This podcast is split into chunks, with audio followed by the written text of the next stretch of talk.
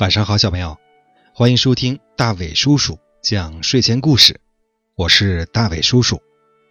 从今天开始呢，大伟叔叔和你分享经典的文学作品《小王子》，作者是法国的圣埃克苏佩里，是由刘建华改写的。我们要感谢北京出版集团公司、北京少年儿童出版社。这个故事呢。我们将分二十二期把它讲完。《小王子》第一期，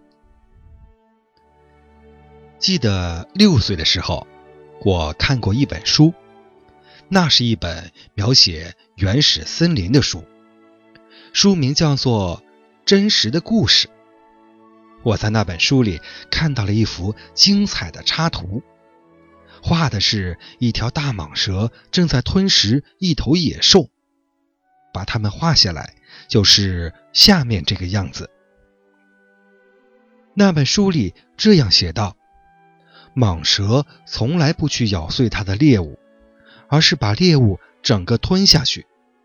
巨大的猎物撑得它一动也不能动。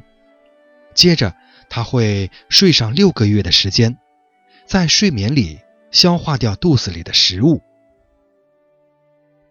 那时候，热带雨林的传奇故事深深的吸引着我，使我产生很多遐想。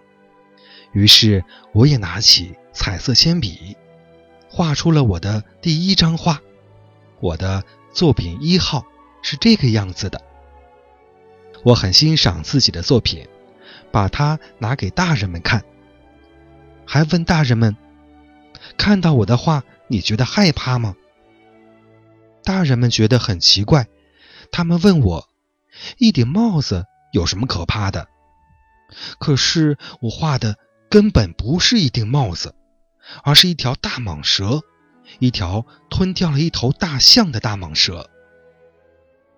为了让大人们明白这一点，我只好又把大蟒蛇肚子里的情形画了出来。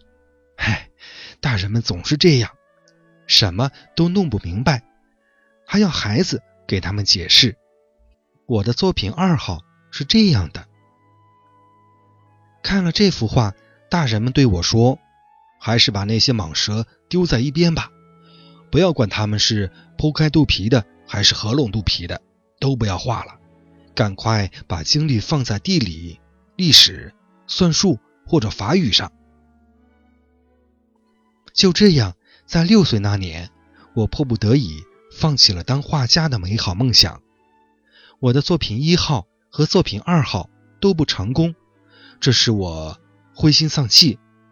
更让我丧气的是，这些大人们总是什么也弄不明白，还得要小孩子给他们翻来覆去的做解释，真是烦死人了。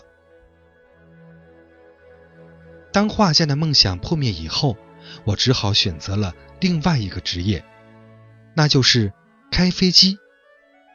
我驾驶飞机几乎飞遍了整个世界，在飞行的过程中，地理知识可真是帮了我很大的忙。在飞机的驾驶舱里，我一眼就能区分开来中国和美国的亚利桑那州。要知道，如果夜里迷失了航向，地理知识对我们是非常有帮助的。在飞往世界各地的生活中，我跟许多成年人打交道，接触到许多严肃认真的人。我有机会仔仔细细地观察他们，但是这些并没怎么改变我对成年人的看法。每当我遇到一个看起来稍微聪明一点的大人时，我就拿出一直保存着的我的作品一号来给他们看。我想用这个方法。检验他是否真的有理解能力。可是我得到的都是这样的回答：这是一顶帽子。这样一来，我肯定不能和他们谈什么巨蟒啊、原始森林啊或者星星之类的事情，因为他们根本听不懂。我只好和他们谈桥牌啊、高尔夫球啊、政治啊或者领带什么的。没想到的是。这样一来，大人们反而非常高兴，夸奖我是一个既聪明又讲礼貌的人。明天请继续收听经典文学作品《小王子》的第二期。大伟叔叔讲睡前故事微信订阅号，拼音的巴啦啦三七二一，欢迎你的关注。